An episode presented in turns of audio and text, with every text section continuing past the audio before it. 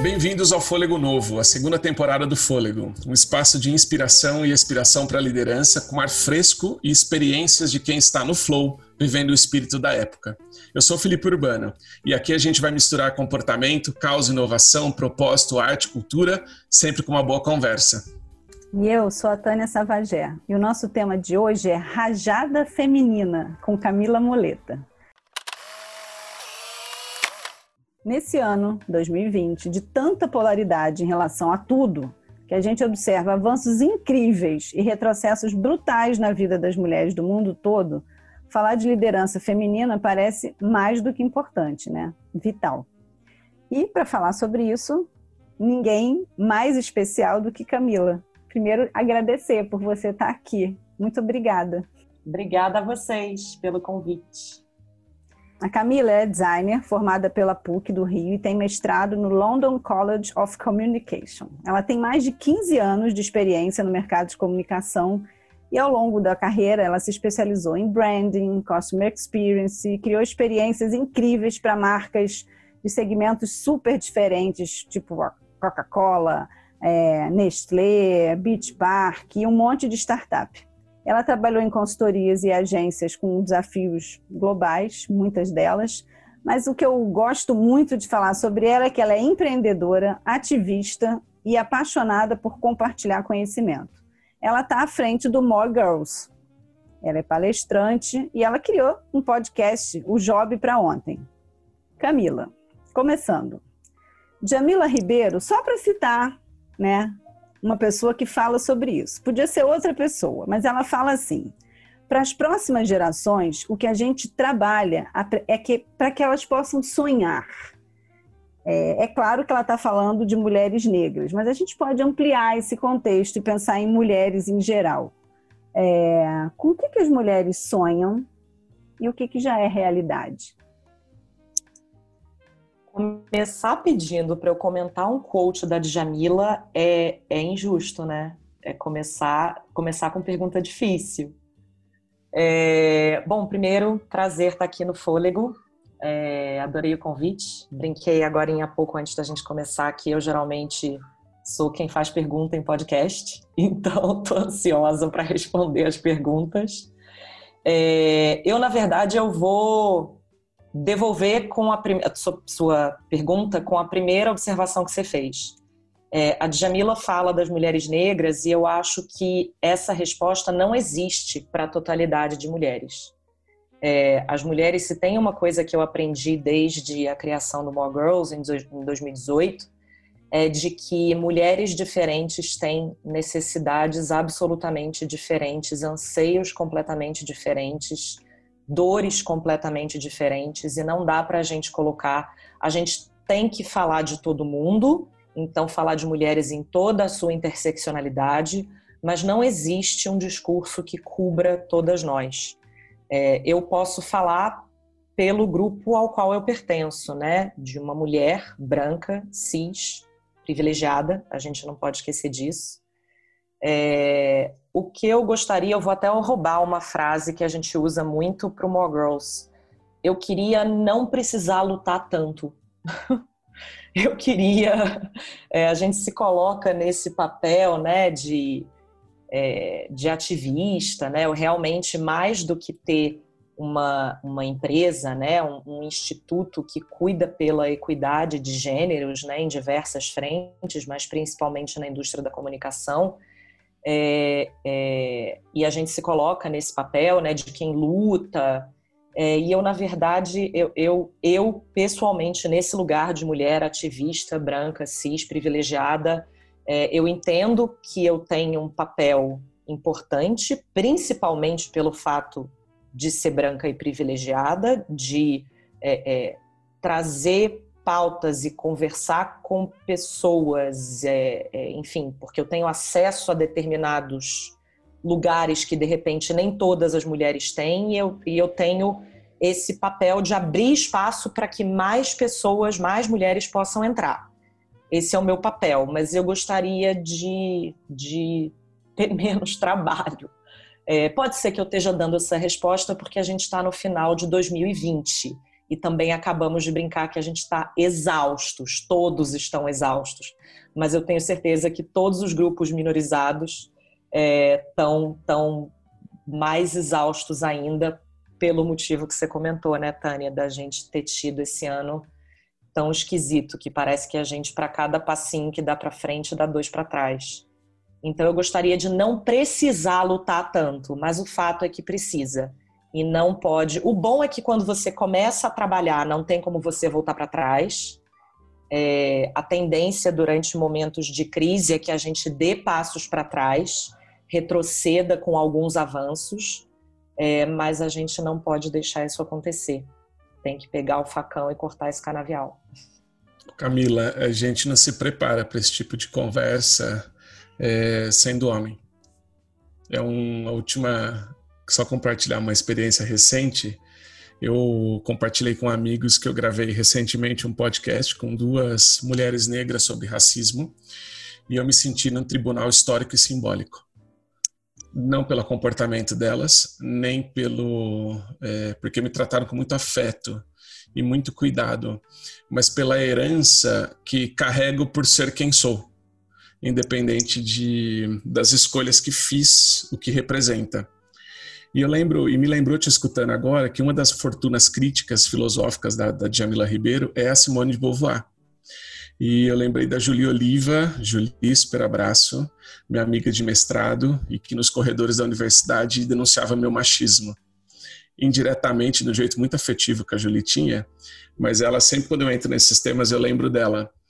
E, e ela falava muito sobre as dores que carregava é, toda a agenda do feminismo não e todas as suas particularidades, que não é uma agenda única, como você trouxe, né? E aí me ocorreu uma pergunta quando você fala da pandemia no final, de onde doeu mais? É, onde tirou a mulher na sua visão, ou a partir do ponto que olha a mulher da condição de sujeito? Desse lugar de quem define e de quem pode fazer as próprias escolhas, enfim. Como que você viu a mulher na pandemia? Bom, antes de começar, porque meu exemplo não é bom, mas antes de falar do exemplo não bom, é, eu acho que, que a gente, que, que cada vez mais a, a nossa maior conquista tem sido poder falar sobre assuntos e falar abertamente sobre assuntos, ainda que seja para uma pequena bolha, porque a gente sabe que esses assuntos ainda não são assuntos de massa, apesar de que também vimos a Globo é, é, assumir o seu erro, por exemplo, foi um dos episódios que aconteceu esse ano. A Globo assumiu o seu erro ao sofrer um, um backlash danado por ter uma bancada toda branca falando sobre questões negras e racismo. É, é, então vimos um, né, maior é, é, emissora de TV do Brasil é, pedindo desculpas e, e, e fazendo modificações rapidamente, né? modificações que ainda não estão 100% adequadas, mas pelo menos responderam rápido. Então, eu acho que a nossa maior conquista, sempre que, que né, há, dois anos que eu estou é, nesse papel um pouco mais linha de frente, que eu percebo que a maior conquista é poder falar abertamente sobre determinados assuntos e as pessoas escutarem é, porque há dois anos atrás a gente não poderia estar tendo nenhuma das conversas que a gente tem sobre etnia, é, sobre gênero, sobre orientação sexual, sobre identidade de gênero que a gente tem hoje. Então, legal, isso é sempre uma coisa boa. Mas tem, tiveram dois episódios esse ano que eu não vou esquecer, é, que, que Bom, além de um episódio, né, do mais evidente que é o Black Lives Matter, que, né, é, é, ampliou uma discussão que, de novo, eu tenho certeza que para o povo negro eles estão absolutamente exaustos de falar a mesma coisa. E o Black Lives Matter, eu acho que pela primeira vez é, o assunto de violência e brutalidade, explicar por que, que é vidas negras importam e não todas as vidas importam, como algumas pessoas brancas gostam de falar. É, então, beleza, esse foi um marco importante desse ano. Mas do, do, lado de gênero, tiveram dois outros episódios que me deram meio que o tom desse ano. É, o primeiro deles foi o caso da menina que tinha sido sistematicamente estuprada por um tio e depois que conseguiu a permissão da justiça para fazer o aborto, tudo o que aconteceu depois, inclusive pela ministra dos Direitos Humanos, eu, eu, eu não tenho nem palavras para explicar o que, que é isso, é, que, que, que, país é esse que permite que uma coisa dessas aconteça, é, e não estou falando do estupro, estou falando da, é, da vida desta pessoa, desta menina. É, e uma outra coisa que por pior que, na verdade, está no mesmo tema, né, de estupro, mas apesar de ser menos afrontosa porque não era com uma criança, foi o julgamento agora da é, Mari Ferrer, que foi estuprada em 2018 e que saiu e que o julgamento dela foi esse ano. É, por que, que é mais agressivo? Porque eu logo em seguida, e eu não tinha escutado até então o podcast Praia dos Ossos, que fala sobre o assassinato da Angela Diniz, que é uma história que todo carioca meio. Eu, eu, eu sempre tive essa impressão de que era uma história de que todo carioca conhecia. É, por, por, né, por ter acontecido em Búzios, etc e tal. Eu não tinha escutado, já sabia do, do, da reputação, de que era um podcast maravilhoso, e fui escutar. E aí aconteceu o caso da Mari Ferrer. É, eu entrei num nível de revolta enorme, enorme, e logo em seguida falei assim: não, eu vou escutar o podcast. E a verdade é que de 1978, vai, quando foi o primeiro julgamento do Doca Street, até hoje, 2020, nada mudou. Nada para a mulher mudou. Nada. A gente continua sendo julgadas pela maneira como a gente se veste, pela maneira como a gente se comporta, a gente continua sendo cidadã de segunda categoria. E defesas como legítima defesa da honra, o feminicídio ele não diminuiu desde então. Não, ele aumentou bastante. Então a gente continua sendo pessoas menos importantes, em que defesas como a legítima defesa da honra ainda cola. Então, e isso, depois que você escuta esse podcast, não tem como entrar numa revolta profunda, porque nada, nada, nada mudou. então, de novo, é a pena de fazer esse podcast no final de um ano e não no início do ano, mas me deu foi, foi o, é, é, o sinal para mim desse ano, sabe? Como a gente ainda está longe, longe, longe, longe. Agora, resultado das eleições, né? Os algoritmos de Facebook, de Instagram me dizendo que, putz, não é possível, a gente vai ocupar muito mais cargos na Câmara, vamos eleger uma porção de mulher preta, vamos eleger uma porção de indígena, de trans.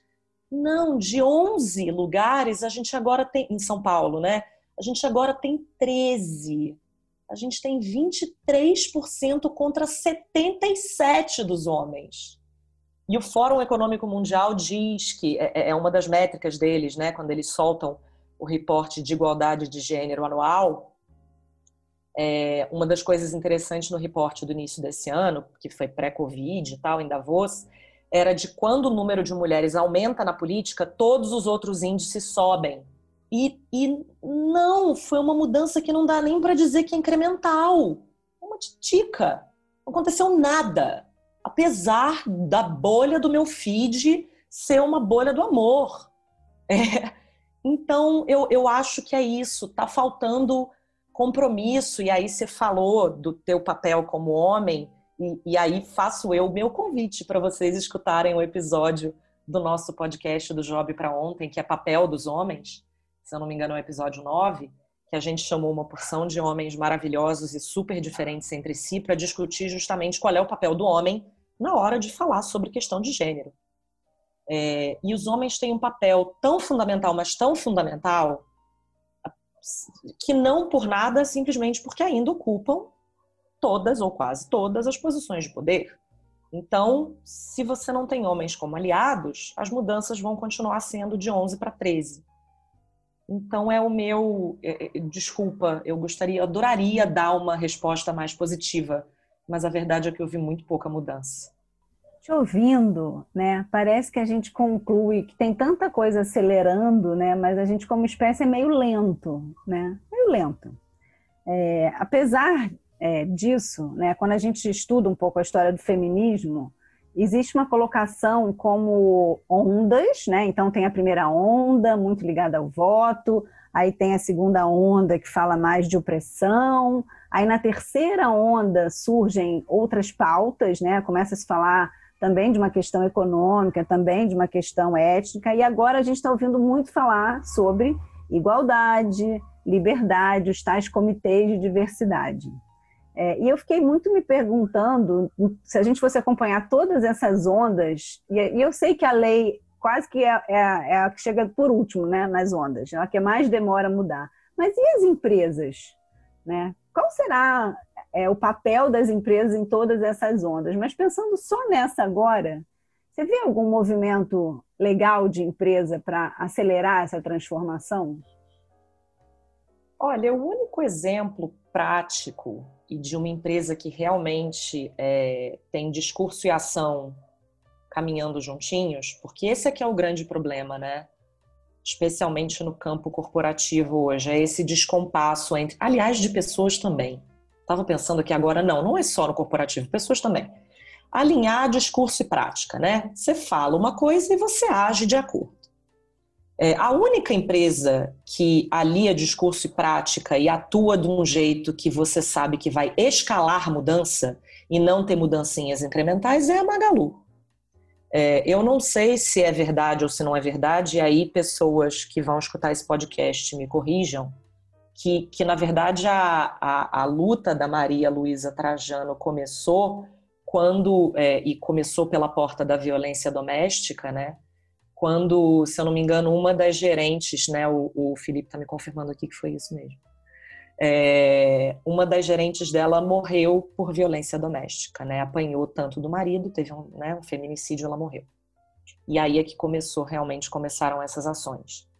E, e aí, inevitavelmente, porque foram coisas que aconteceram muito perto uma da outra, vem a Magalu dizendo que vai abrir um programa de trainee exclusivo para treinamento de lideranças negras, porque eu acho que o que as empresas gostam muito de fazer, fazer alimentar a base, sabe? Então fazer uma série de programas de base Ai, a gente vai abrir um programa de estágio. Ai, a gente vai abrir uma escolinha. E tá, isso é muito legal. Você está preparando uma nova geração. É, pessoas que provavelmente né, não vão continuar suas carreiras naquela empresa, mas tudo bem. Pessoas que né, a porta foi aberta, né, deu acesso, tal e coisa. Mas a gente sabe que essa mudança é muito demorada. Porque, imagina, demora o quê? 10, 15 anos da pessoa evoluir de estagiário, né, 15 anos, eu acho, de estagiário até uma posição de alguma liderança. Então, a gente diz isso muito no More Girls, né? Precisa ser uma estratégia sanduíche. Sim, as iniciativas de base, mas principalmente é, é, iniciativas que envolvam a liderança. Então, quando a Magalu diz que vai ter um programa de trainee focado só para lideranças negras, para formar lideranças negras, isso é uma ação real que está comprometida com a mudança em larga escala de um jeito que ninguém está falando. É, é, e aí, né, o outro exemplo, porque aconteceu muito perto, inclusive Roda Viva, foi Cristiana Junqueira passando vergonha, porque o que ela falou, desculpa, em 2020, falar isso fora do, de um quarto vazio é, me dá vergonha mesmo, por ser mulher branca privilegiada como ela. Ela é até junqueira, né? Talvez a gente seja até parente, porque eu sou junqueira também. É, então me deu uma certa vergonha por tudo, sabe? É, e aí tudo bem, agora Nubank, né, colocou todas as medidas do programa deles, que eles vão investir 20 milhões de reais. Mas eu acho que a única empresa que eu vejo não tá tudo bem. A Avon agora começou um outro programa também, se eu não me engano, é, a Mafuane, do Instituto Avon, teve com a gente no nosso podcast também. Se eu não me engano, a Avon agora começou um outro programa. Então, são dois exemplos que eu lembro mais recentes que resolveram assumir esse lugar. Não, a gente precisa falar de liderança negra, sabe? Não é Ai, é porque não tem. Ai, não, vou começar um programa de estágio. Eu, ia, eu quase caí no risco de falar assim, nossa, Camila, maravilhoso. Mas é que não é maravilhoso. Porque eu estava me concluindo a sua fala. É, então, é, é pouco. É, eu, eu me recolhi aqui, mas eu estava discutindo estava pensando um pouco nesses ecos quando a gente vê o exemplo que você trouxe é, de uma executiva brasileira, de um posicionamento que destoa do discurso, é, de toda uma agenda que está sendo construída de progresso. E, e, eu lembro, eu vou trazer Jamila Ribeiro aqui de novo, né, numa resposta que ela deu numa entrevista, é, onde exigiram uma coerência dela em relação ao movimento todo negro no Brasil. E aí a resposta dela, porque um, um, parceiro dela de movimento deu uma resposta que destoava do que ela pensava sobre a evolução do movimento negro. E a resposta dela foi maravilhosa. É, você já pensou se eu exigisse que todos os brancos tivessem uma resposta coerente sobre a ação deles? E essa, essa exigência da narrativa única, enfim. E recentemente, quando eu estava conversando com, com as duas advogadas negras na gravação do podcast, ela falou, uma delas falava muito sobre a revolta. E aí eu lembrei de uma coisa antes de fazer uma pergunta para você, que é um cara que sou fãzão dele, que é o Rubem Alves. Eu fui tentar lembrar a citação dele e eu resgatei aqui. Rubem Alves fala que o otimismo é quando, sendo primavera lá fora, nasce a primavera do lado de dentro. A esperança é quando, sendo inverno lá fora, a despeito dele, brilha o sol de verão no lado de dentro. É, onde é que mora a sua esperança, Camila? Porque a gente tem tantos líderes conduzindo agendas de transformação, e independente do tamanho delas, ela tem quase um que utópico na, na fala, na, no discurso, na aspiração de longo prazo. A minha pergunta é: onde é que você tem se alimentado de esperança é, na sua agenda de transformação, principalmente pelo tamanho dela que ela tem? Tá, uma pergunta difícil, porque eu ando nessa fase meio desesperançosa, desesperançada.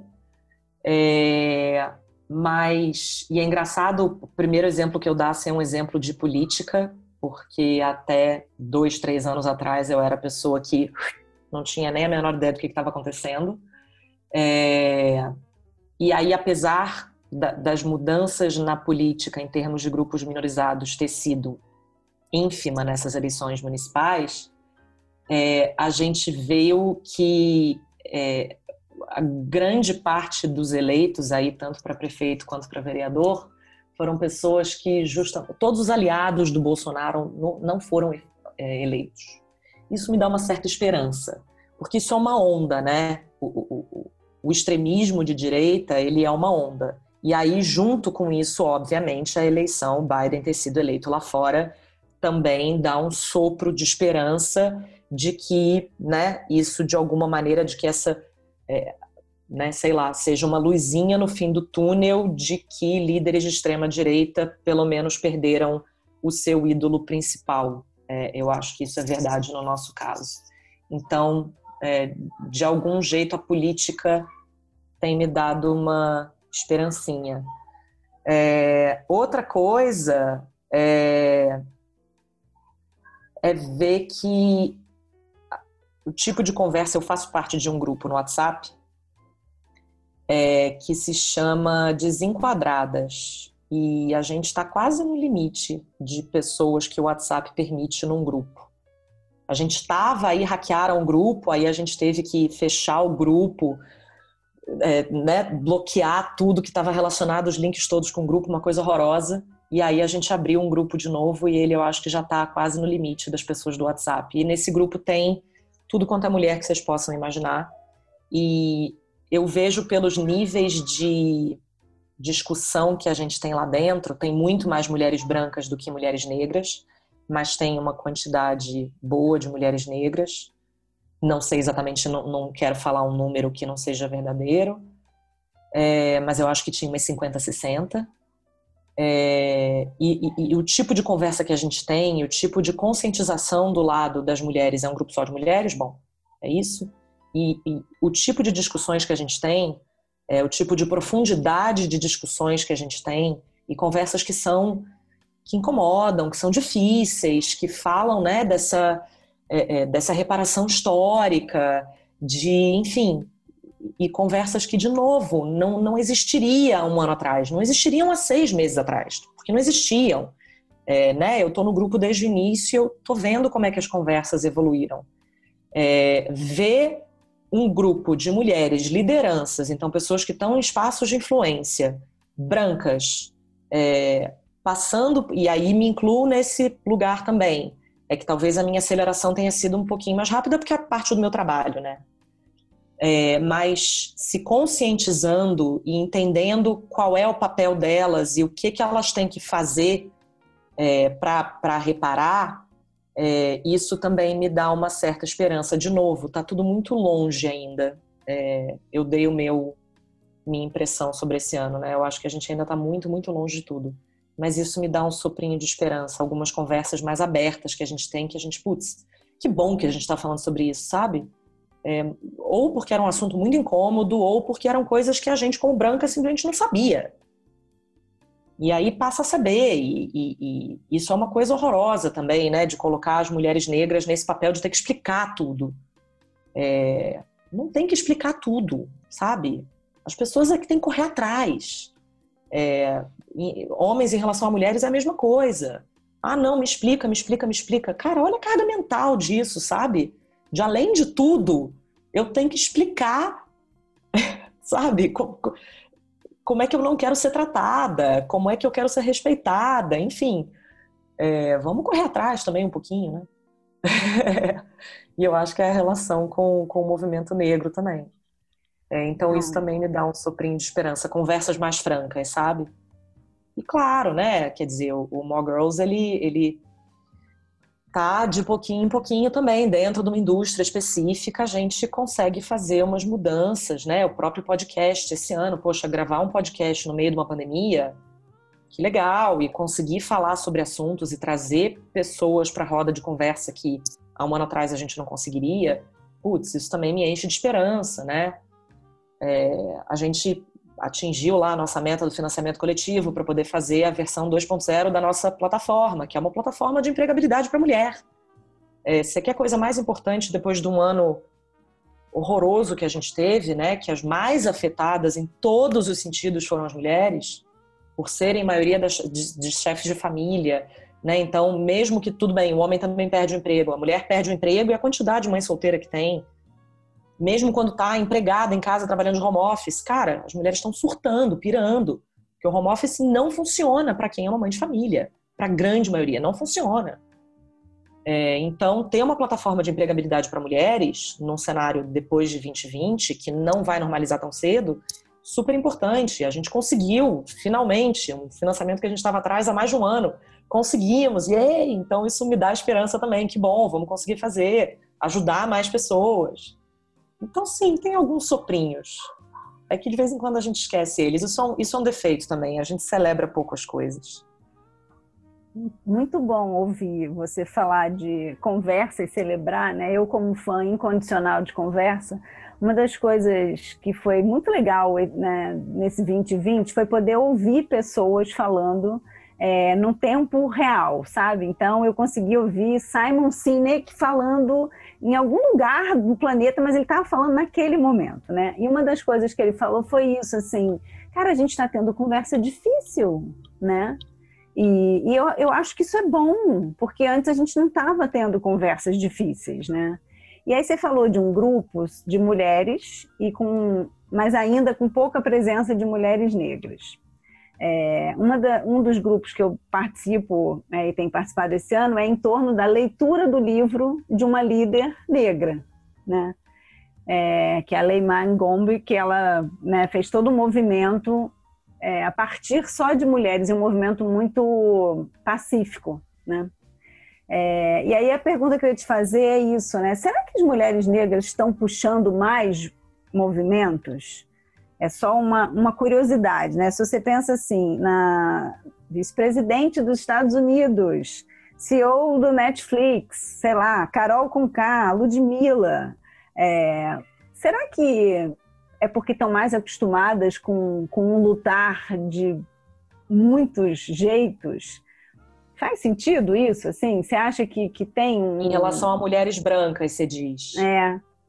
Em relação a mulheres brancas e em relação a homens negros, né? Será que mulheres negras estão puxando mais os dois movimentos? É, eu acredito que sim, simplesmente pelo fato, e aí, desculpa a sinceridade, mas a mulher negra ela está na base da pirâmide, gente ela é a que mais se ferra sempre, ela tá na base da pirâmide de tudo. Se alguém for se ferrar nesse planetinha, é a mulher negra. E, e é por isso que, é, quer dizer, quem sou eu para dizer que é por isso, mas é, faz sentido que, que a mulher negra é, tenha um papel grande na hora de se organizar em grupos e, e etc. Né? Eu esqueci o nome daquela parlamentar lá nos Estados Unidos que foi responsável, né? É, chegou até a gente a dizer que ela foi a grande responsável pela eleição do Biden, que ela foi responsável pela por uma quantidade absurda de registro de é, é, eleitores é, é, negros, né? É, e a gente sabe que, que os eleitores negros nos, nos Estados Unidos aumentou, aumentaram os votos de negros para o Trump mais do que se, mais em relação do que em relação à eleição passada, mas a gente sabe que, que, que foram essencialmente as mulheres, especialmente as mulheres negras, que aumentaram é, que, que, aumentaram os votos, né, para o Biden. É, então eu acredito que, que seja por isso, né? A história de opressão ela é muito mais longa, ela é muito mais doída é isso, é base da pirâmide. É quem tem mais a perder. É quem mais é chefe de família no Brasil. Então faz sentido. Camila, queria fazer um eco da sua, da sua resposta. Eu, eu passei um, um, um tempão da minha vida em sala de aula desenvolvendo líder. Sala de aula mesmo, oito horas de treinamento, Brasil, enfim. E dessas turmas todas, uma me marcou muito, que foi fazer um grupo de gerentes de negócio da Natura no Nordeste. Onde as público que a Tânia conhece bem também, desses anos todos atendendo a marca. É, mas eu eu lembro de estar no grupo no Nordeste e tinham 23 mulheres na sala na faixa oscilava aí de, de 30 a 55, beirando 60 anos. E na apresentação do grupo, eu sempre fazia o mesmo exercício. E eu lembro que estava sentado numa sala em uma quarta mulher, começaram a falar, e eram 100% mulheres. E a quarta mulher, eu falei qual era a história dela com a Natura. E ela contou, imagina o que era uma mulher nordestina há 30 anos trabalhar fez um silêncio sepulcral na sala, como se ela me dissesse também do tipo, você tá, essa pergunta é sagrada aqui, porque você está tocando em alguém que é quase pioneira nesta agenda de uma mulher trabalhando e sustentando uma casa no Nordeste, numa realidade que era machista, que ela viveu, enfim. Uhum. E todos os, todas as vezes que eu chegava nos lugares, a maioria é, dos gerentes, que eu não sei como é que está esse indicador hoje, eram homens. E aí eu terminei isso, eu fui falar com o gerente, enfim, fiquei conversando com ele, é, e ele me contou um pouco a história dessas mulheres. E aí você disse, abriu falando sobre o papel do homem dentro da organização, e eu acho que queria dar uma atualizada nesse discurso meu, que eu assumi há anos numa dessas turmas, é, a partir da sua narrativa. Quando você vai falar sobre o papel de um líder homem, é, onde você sente que são as, as maiores alavancas, onde a hora que mexe nisso num líder homem, a gente abre espaço para uma agenda virtuosa, relevante é, para a condição da mulher dentro da, das organizações e o espaço de liderança que elas precisam ocupar. Tá, vou pegar emprestado termos de branding, tá? Então, tem o lado funcional e tem o lado emocional. Do lado funcional, a alavanca que funciona é dinheiro. É, então, se você começa, se você faz parte de uma empresa e começa a existir uma exigência por parte do board, pelo motivo que for, é, para você ter mais mulheres na liderança, por exemplo, é o famoso top-down, né? E aí é, mexe em dinheiro e aí você tem que fazer. E aí essa costuma ser uma alavanca que funciona para homem. E acredita em mim, eu, tô, eu sou a pessoa que tenta trabalhar em alavancas há pelo menos dois anos. Descobri que alavanca que é essa. Confesso que ainda não tenho uma resposta perfeita, não, tá?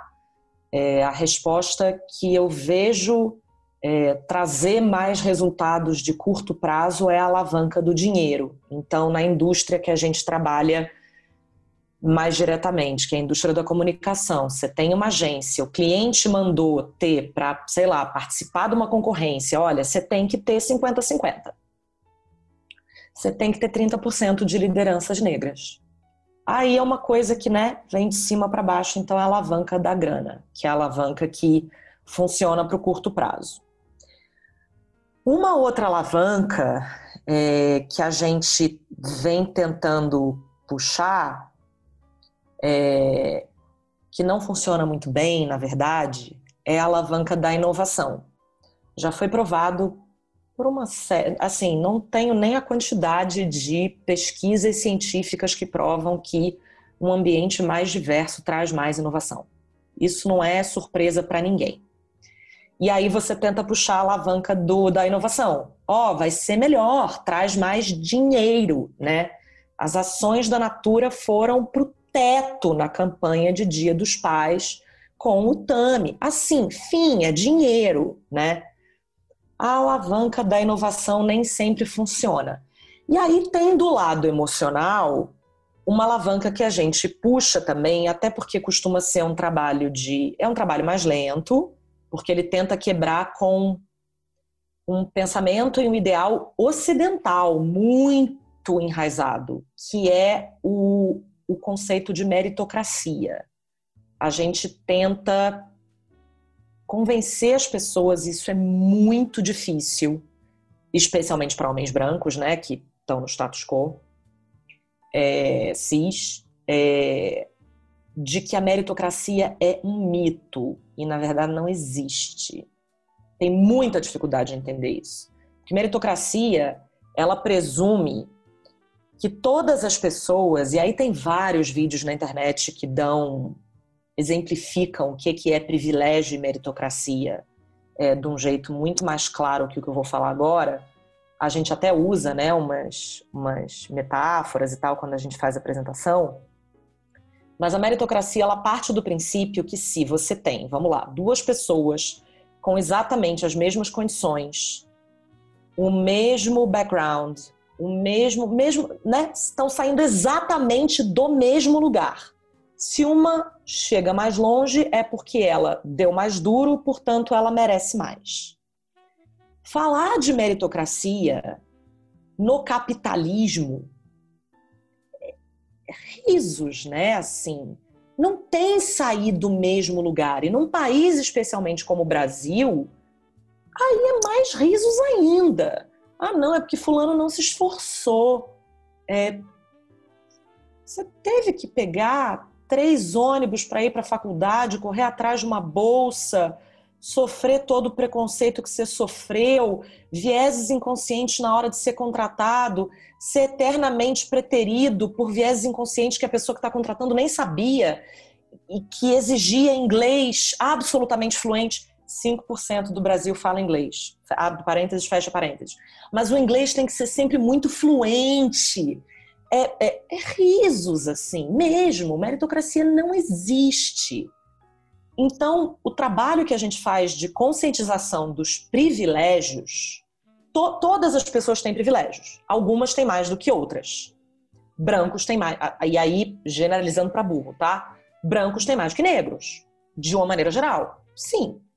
Então, a gente tem é, um trabalho que a gente faz, e aí esse trabalho acontece de diversas maneiras, que é um trabalho de é, de conscientização dos privilégios. E aí, quando a gente consegue fazer as pessoas aterrizarem o que, que é privilégio, se eu tenho privilégio ou não, aí você pode começar a tentar quebrar um pouco a coisa da meritocracia. Quando você quebra a coisa da meritocracia, Aí a pessoa começa a entender que, putz, então é verdade. Então eu tenho que mudar o meu critério de contratação, eu tenho que mudar a maneira como eu faço entrevista, eu tenho que abrir espaços que sejam específicos para grupos que foram preteridos, basicamente, na história da humanidade inteira. Então aí é que você começa, ah, e aí meio que cai uma ficha, sabe? É, então, esse é o lado emocional da história, lindo, que a gente adoraria. Mas nenhuma das alavancas aparentemente está funcionando. A gente tenta, tá todas. A gente tem, cada hora a gente puxa uma alavanca no More Girls. E com alguns interlocutores a alavanca da grana funciona, com outros interlocutores essa conscientização, né, que passa por um trabalho de autoanálise e tal, funciona melhor. Depende do grupo, a gente puxa uma alavanquinha diferente. Mas para mim a, a, alavanca da, da meritocracia, de quebrar o mito da meritocracia, é das principais, assim. É, é, no momento que você entende, tem uma frase muito maravilhosa que eu já não sei mais de quem é, é que é a definição de privilégio. É, privilégio não é sobre o que que você passou, é pelo que você nunca teve que passar. Porque geralmente quando você fala com uma pessoa privilegiada, a primeira coisa ela se arma inteira, ela faz assim, arma Ainda bem que são podcast, porque eu faço muito sonzinho. Ela se arma entender. Você não sabe pelo que eu passei. E privilégio não é sobre o que você passou. É pelo que você nunca nem precisou passar. Então você não tem ideia. Ser seguida no shopping. Você já foi seguido no shopping? Que acharam que você podia roubar alguma coisa? São umas coisas assim, começa do básico. Então é, um, é compreensão de privilégio e meritocracia para mim está na base da discussão.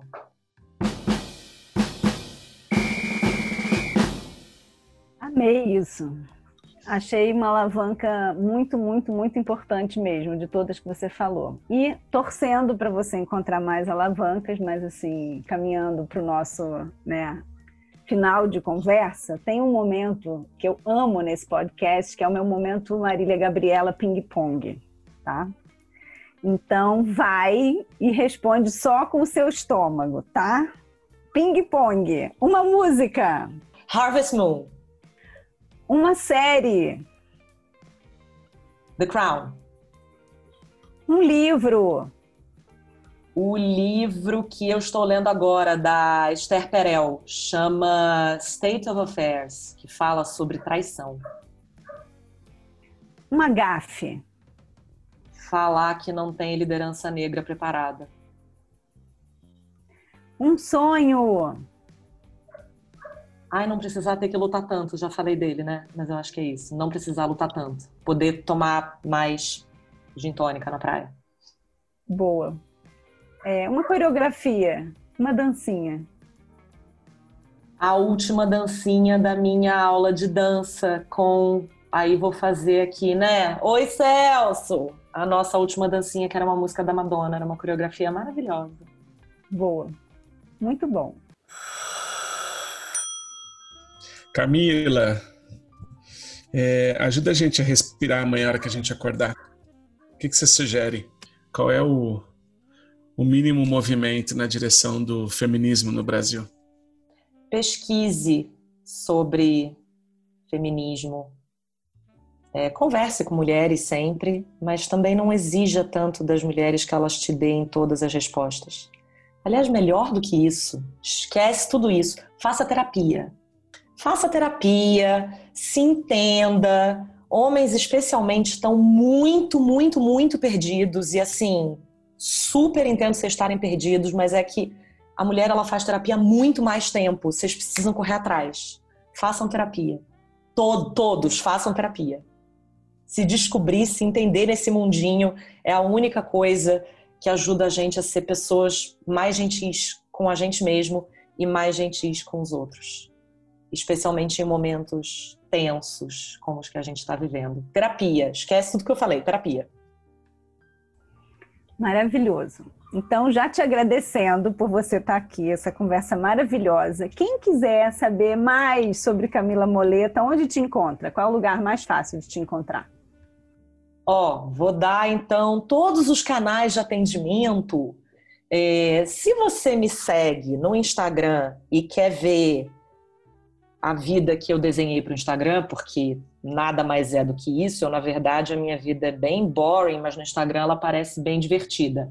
É, segue arroba Cogumila. É isso mesmo, Cogumila. É um apelido, esquece, passou.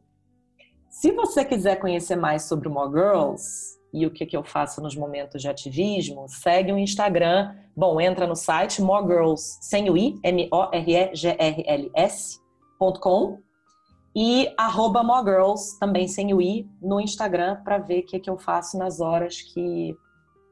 Não, mentira, eu, eu, eu tento segurar a raiva. É... E ah, quiser saber o que eu já fiz da minha vida, entra no meu LinkedIn, Camila Moleta, Moleta é um L, dois T's. Eu acho que é isso. Ou então, ah, porque agora karaokê estão fechados, né? Ou então me chamam para ir para um karaokê. Eu amo cantar. A gente também poderia, né? Assim que acabar a pandemia, dá para ir num karaokê, dá para me conhecer bastante pelas minhas músicas do karaokê. Muito bom, Felipe. E para você que teve fôlego para acompanhar a gente até aqui, muito obrigado.